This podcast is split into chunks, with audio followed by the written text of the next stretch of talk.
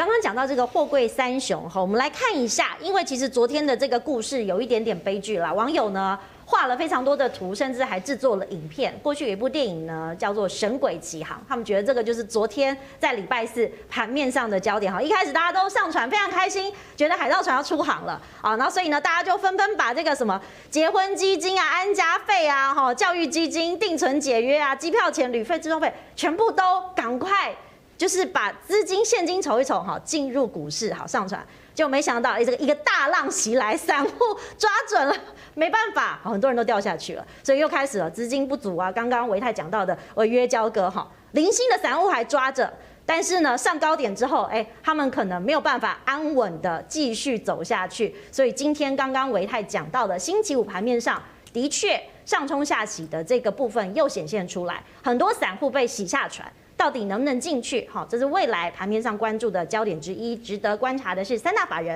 跟筹码面的变动。但是提到了这个三雄，其实很多故事。好，艳丽，其实我们第一集节目有讲到这个当初万海的这个少东包这个头等舱，哈，的确上了新闻。他们其实在这个大股东，还有包含了这个。过去公司的故事，因为其实如果大家可以来关注的话，全球的前十大航商运力布局哦，大家可以观察到，台湾虽然是一个小岛这么小，但是你可以看到台湾的长荣、阳明跟万海全部都是榜上有名。对，没错，我还是先补充一下刚刚基本面没讲完的部分哈。我们其实观察货柜三雄，主要还是要看报价，报价就是 SCFI 报价。其实这个报价呢，你也不用付钱啊，网络上有及时的啦，好吗？每个礼拜五下午哈就会自己去查一下。对，你就直接打 SCFI，然后它就会有最新的数字出来。每个礼拜五的下午呢，最新的报价会出来。所以呢，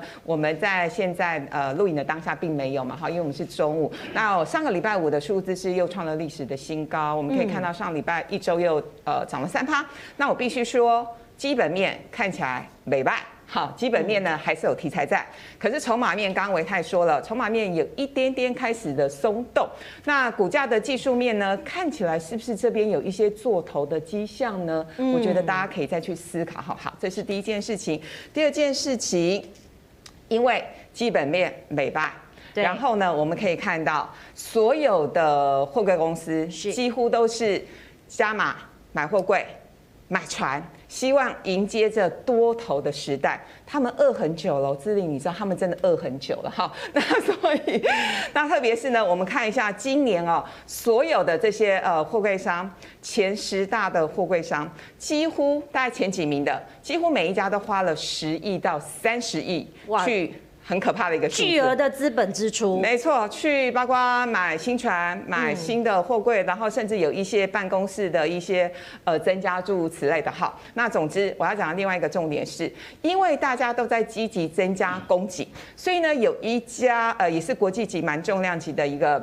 造船公司就说呢。呃，其中一个主管就说：“我人生这辈子五十几年来，从来没有接过这么多的订单。因为基本面真的很好，因为所谓基基本面就包括呢，解封了，然后景气复苏了。那前一波的呃呃这个货柜为什么会那么紧张？是因为疫情发生了，然后工人没有办法呃赶快回去的上班，所以造成缺柜、缺船、缺工人的一个情况。可是确实下半年变数蛮多的哦。对，下半年的变数就是。”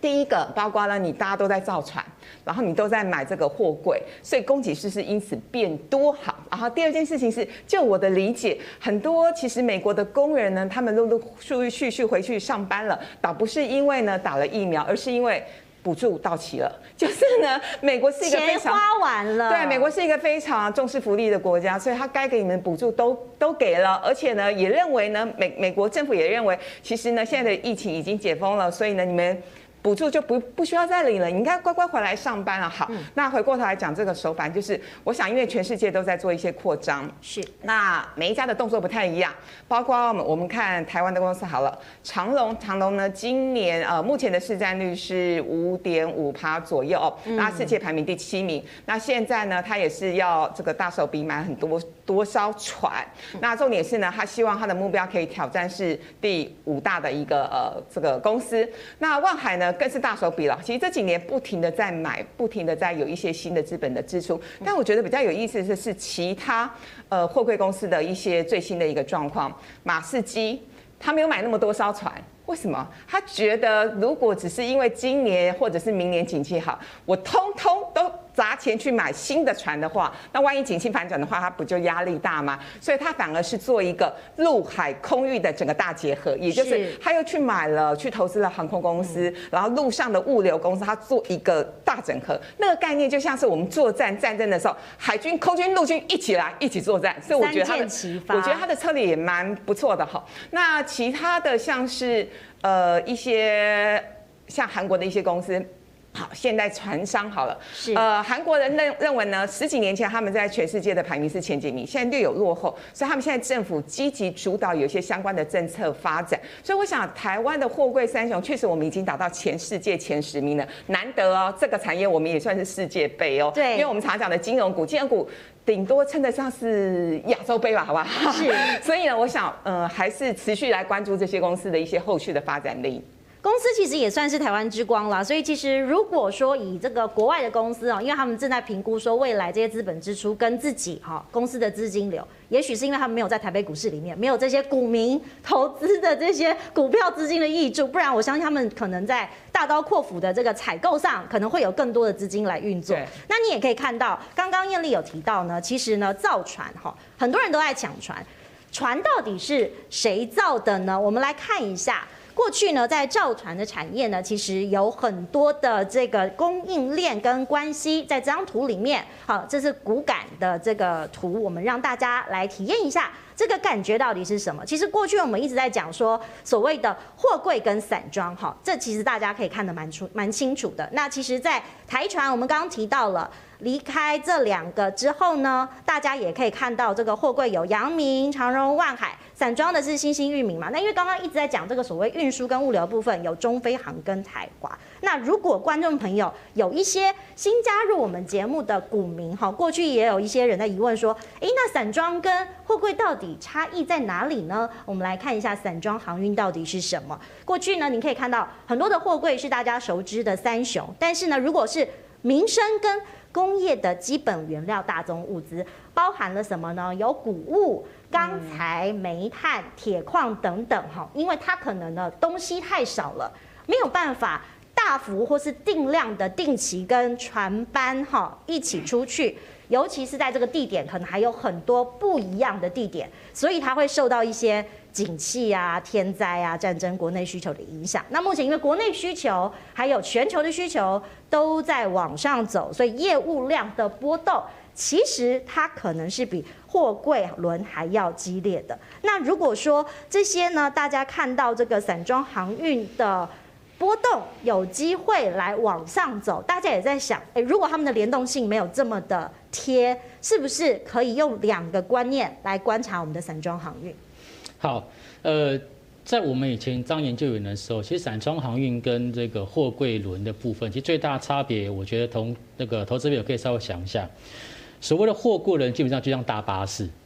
大巴士就是台汽啊什么大巴士，它里面是载很多很多人。好，那如果今天这这这一班车发车，它是坐了八成满的话，那它这一趟可能就赚钱。嗯，OK，好。那散装航运不是，散装航运它比较像是出租车，例如说河运租车，嗯，就其实我是跟你租，我是跟你租船的，我是跟你租船啊，有人跟我租，那我把船租给你，所以其实最大的差别就是，散装航运的部分，它其实有很多的成本，其实是承租方他要去负担，包括维修，包括油钱，OK，可是货柜人不一样，货柜人其实他是属于就是坐巴士的，所以其实如果这一趟。只有三只小猫在车上，他还是要开，那他就是了解，他了解。所以现在其实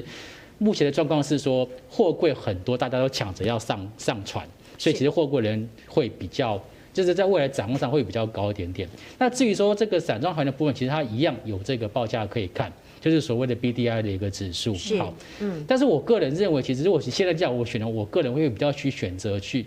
去选择这个散装航运的部分。为什么？因为其实呃。我们讲一个很实际的道理，就是说，在前两年，其实散装航运有非常多的一个公司就买了新船，那货柜轮是今年才买船。换句话说，在前面几年买的新船，下定的新船，大概在未来这两三年就会陆陆续续交船。好，我问你来喽，我今天买的是新船，我要出租给你，你你请问我会用什么价格出租给你？就是新船的价格，对，就是用高价格去出租给你。我不可能用一个新车租给你，然后用很便宜的价格，中国中古车、二手车价格租给你。所以其实我个人认为，BDI 的指数虽然说最近有出现上冲下起，但是长线来看，它是应该会往上的，因为船东的新船的成本就在那边，我不太可能有，因为有有需求，所以我不太可能降价把我的船出租出去。所以我觉得现在。货柜轮部分可能已经真的有一点点过热，但是我个人认为说，接下来下一波，我个人会特别关注到就是散装航运的部分，尤其是第四季又是所谓散装航运的传统旺季。所以散装航运目前其实呃，因为陆陆续续大家都在看到这个获利的表现嘛。如果您刚刚我们比较散装跟货运哈，回到基本面，因为其实如果说以刚刚盘面上的技术线型跟资金还有三大法人等等之外，我们要回到。整个产业的景气循环跟它营收的数字，目前到今年的五月哈，三雄都赚了一个股本以上。那么散装航运目前呢，维泰也刚刚提到了，其实过去大家在观察一些指数的部分，散装其实长线是相对看好的。那你也可以观察到，台湾五十甚至有把这些航运类股都开始纳入的同时，是不是有一些指标性我们可以开始参考呢？好，刚讲到货柜三雄的这个赚多少一个股本，啊那这个是。一般法人的一个 EPS 预估，然后，所以当然我觉得新闻上有些说的数字也比较比较夸张，那可能是特殊的部分。总之就是看到，呃，长隆、阳明跟万海今年的 EPS 大概都是二十五、三十这样的水准，这是这是普遍的水准，所以正正常的水准。但是你看哦，海散装海运今年其实法人估的相对比较保守。散装的部分就是你看到个位数哎，都是个位数，对不对？一块半、三块三，然后三块一、两块三、五块五是最好的是货阳，然后其他是两块的正德跟三块半的一个四维行。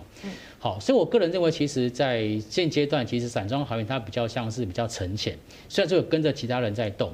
但如果说接下来像刚刚这个姿麟所提到的这些所谓大宗物资的部分，我个人认为其实比较有这爆发力的，应该还在 BCI，也就是比较属于大船的海峡型的炸大船，它是在什么铁矿砂相关的，因为这个跟基础建设比较有直接相关。是，如果基础建设的需求很高，那么对于这个铁矿砂的需求也会高。那铁矿砂需求高，那就会比较有意愿去承租比较贵的船只，所以包括像是新兴、裕民跟中航，这些是属于 BCI，就是比较相关的一个船商，这些个股我觉得可以优先去做留意。目前美国的确有很多的讯号在释出，尤其是在美国的这个基本的建设，还有包含了拜登的谈话呢，都显示出这个航运未来有机会看好。艳丽是不是有观察到一些迹象？其实美国有给我们一些讯息。呃，其实今天最新的消息就是，拜登认为航运的价格涨得太夸张了，夸张到因为呢，就是主要如果大家有关注到美国的非常重要的一些相关数据的话，美国五月份的 CPI 是五趴，呃，这个五趴已经远远超过去年发生新冠疫情的时候，那个时候联准会一直不停的强调说，哦，我们这个就是啊，Q 五上线之后，我们的目标是呢，希望 CPI 能够来到冷趴。起码是五趴，意思就是说真的是涨太多了，所以呢，所有的原物料价格都上涨，包括台湾，台湾物价涨得也都非常非常的夸张。那所以呃，大家可以延伸去想说，因为呃美国的 CPI 涨得这么凶，那当然你会影响到带动物价，是，然后也会影响到他们人民的一个购买的能力哦。所以呢，为什么今天航运股开盘会比较辛苦？主要就是因为呢，呃，拜登总总统他们在呃他在昨天台北的这个半夜的凌晨左右，他有最新的谈话，他认为呢，是不是呃航运的价格涨得太夸张，夸张到有垄断的嫌疑？那事实上，我个人的看法是。这根本就是一个垄断产业啊！因为我们刚刚首版有提到的这个排行榜里头，嗯，事实上这十家公司，它在全球的市占率高达八成，嗯，前五大公司大概前四大、前五大公司啊，它的市占率加起来也是将近快六成。换句话说呢，当你成成为一个垄断性产业的时候，我就拥有所谓的价格的主导权。反正呢，其他人都没有产能嘛，我产能包了，全都是我包。所以大家有没有看到上礼拜有一则新闻很有意思？亚马逊很担心呢，他们的圣诞节的订单呢，